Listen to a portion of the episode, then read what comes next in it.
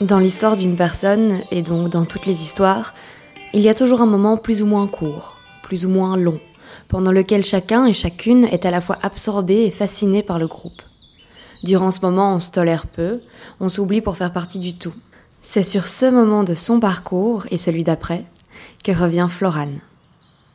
La perfection est une notion extrêmement relative. On ne sait pas exactement comment la définir, mais on a tous et toute notre idée sur ce qu'elle pourrait être, représenter. Pour espérer un jour atteindre cette image que l'on se fait, on s'invente des contraintes et des exigences en mettant la barre beaucoup trop haut. On a constamment tendance à se comparer aux autres pour voir à quel niveau de l'échelle de perfection on se place. Je suis trop moche, j'ai plein de boutons, je suis grosse, je suis plate, elles sont mille fois plus belles que moi. Nombreuses sont les remarques qu'on s'inflige. Nous gaspillons notre énergie et notre temps dans cette quête d'idéal parce qu'on attache trop d'importance à la vision qu'ont les autres de nous. J'ai longtemps eu cette habitude de m'auto-dénigrer. J'étais convaincu que je n'étais jamais assez belle. J'étais une jeune ado sans aucune estime d'elle-même qui essayait sans cesse de ressembler aux autres élèves pour espérer avoir leur attention.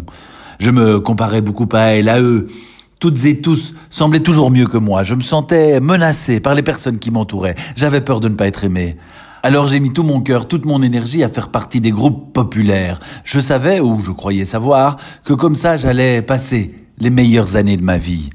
Je copiais quasiment tous leurs faits, tous leurs gestes. J'achetais le même genre de vêtements. Je me forçais à me maquiller même quand je n'avais pas envie. J'utilisais la même façon de parler. Je désobéissais aux professeurs et à mes parents jusqu'à les rendre folles et fous car la mode dans mon école était d'être rebelle. Je criais sur les professeurs. Je leur lançais mon journal de classe à la figure. J'insultais le directeur. Je faisais vraiment n'importe quoi. Je n'étais même plus moi-même. J'ai fini à 13 ans complètement saoul à une soirée d'une amie. Saoul au point de ne plus savoir ce que j'y faisais. Bref, moi qui voulais passer les meilleures années de ma vie, eh bien c'était raté. Même si extérieurement, j'avais l'air assez heureuse, épanouie et chanceuse, intérieurement, ce n'était pas du tout pareil. J'étais si triste et malheureuse. Il m'arrivait régulièrement de m'enfermer dans les toilettes de l'école pour pleurer pendant la journée. Je me mentais à moi-même. Je jouais le rôle d'une personne que je voulais être, celui que les autres voulaient que je sois. Je vivais à travers leurs regards, il me disait si j'étais correct ou non, et je peux vous dire que je me sentais souvent laide et répugnante. Lorsque nous nous sentons inférieurs aux autres, nous avons besoin des gens pour élever notre niveau d'estime et nous rabaissons les personnes que nous côtoyons en faisant l'étalage de leurs défauts dans le but d'élever notre propre estime personnelle. Dans cet état de non-amour de soi, nous n'avons aucun pouvoir sur notre vie puisque nous vivons en fonction des autres, de leurs opinions, comme l'image qu'ils projettent semble toujours supérieure à la nôtre, nous nous retrouvons toujours insatisfaits, frustrés, car nous n'avons pas atteint cet idéal.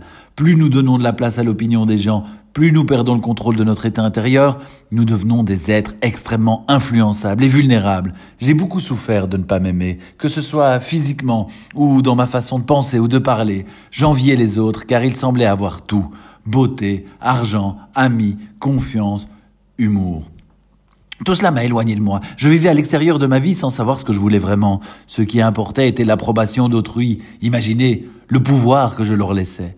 Avec du recul, je peux dire que le plus beau cadeau que nous puissions nous faire est de cesser de se cacher et enfin de s'aimer. Accepter qui nous sommes dans notre intégralité et nos imperfections.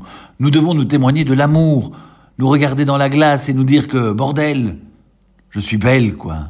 Cessez de donner de l'importance à ce que les autres pensent ou disent de nous. De cette façon, nous leur enlevons le pouvoir que nous leur avions donné auparavant. Je pense que je peux vous l'affirmer, mais j'aime la vie et j'aime la vivre. Je n'ai plus besoin de fuir puisque mon estime ne se trouve plus à travers le regard des autres. Je n'ai plus de temps à perdre à vivre une vie qui ne m'appartient pas.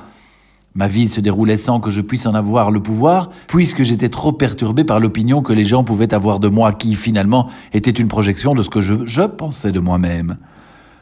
Vouloir vivre une autre vie que la sienne, c'est se perdre dans le néant et se priver de toutes les manifestations d'amour.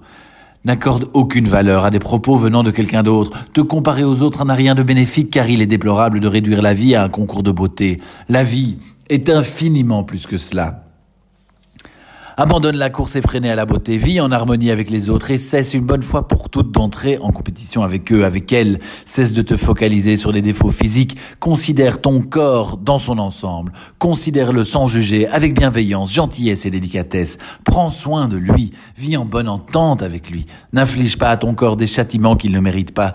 La beauté est tellement subjective, il n'y a que toi qui peut savoir comment tu te sens et comment tu te trouves. Abandonne les exigences des autres, déleste-toi des croyances qu'on nous impose, sépare-toi de la vie physique qu'on a sur toi.